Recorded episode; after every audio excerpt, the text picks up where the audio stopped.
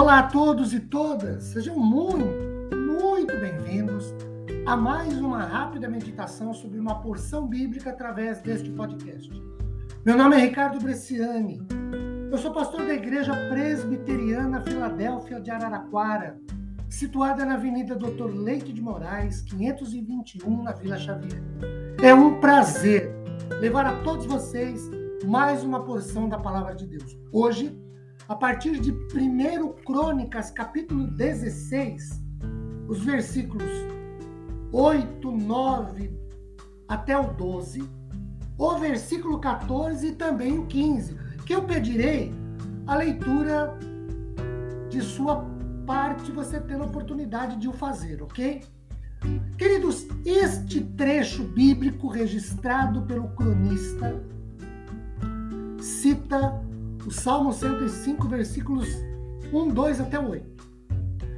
Escrito por Davi, como um cântico em ação de graças a Deus pelos favores do Senhor dispensados ao seu povo. O trecho traz alguns imperativos para que o povo os cumpra como ordens ao se relacionar com Deus.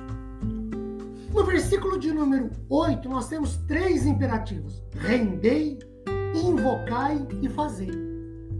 No versículo 9, dois imperativos: cantai e narrai. No versículo de número 10, também dois imperativos: gloriar-se e alegrar-se. No versículo 11, um imperativo: buscai, mas enfatizado duas vezes. No versículo de número 12 também temos um imperativo. Lembrai-vos. Esses imperativos tratam, na verdade, de algumas posturas que devem permear a relação do povo com Deus de maneira sempre presente. E eu quero destacar aqui quatro posturas. A primeira postura Vamos chamá-la de postura de adoração. No versículo de número 8, nós lemos rendei graças, o que é um reconhecimento. No versículo de número 9, nós lemos cantai ou cantar.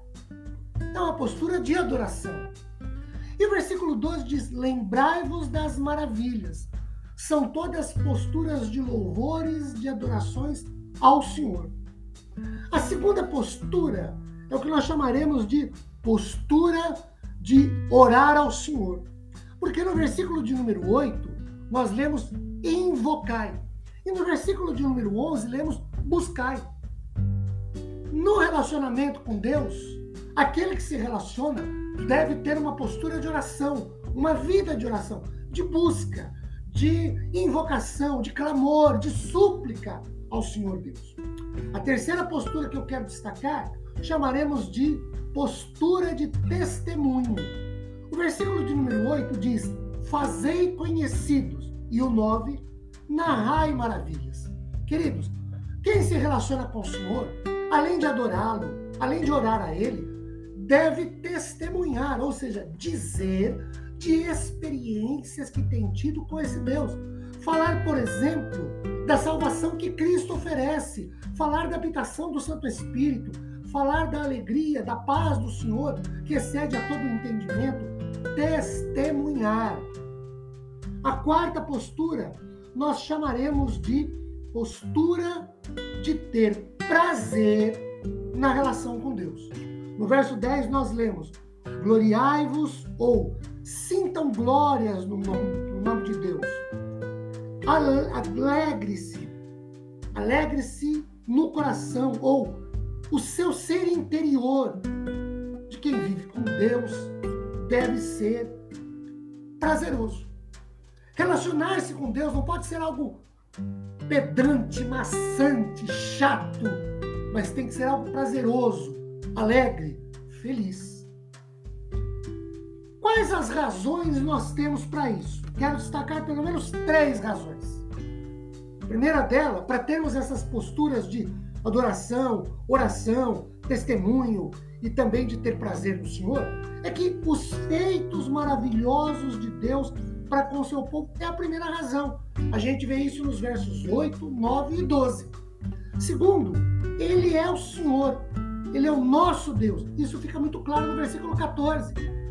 A terceira razão é para termos uma aliança já formada com o nosso com Deus e Deus com o seu povo no versículo de número 15. São razões para nós termos essas posturas.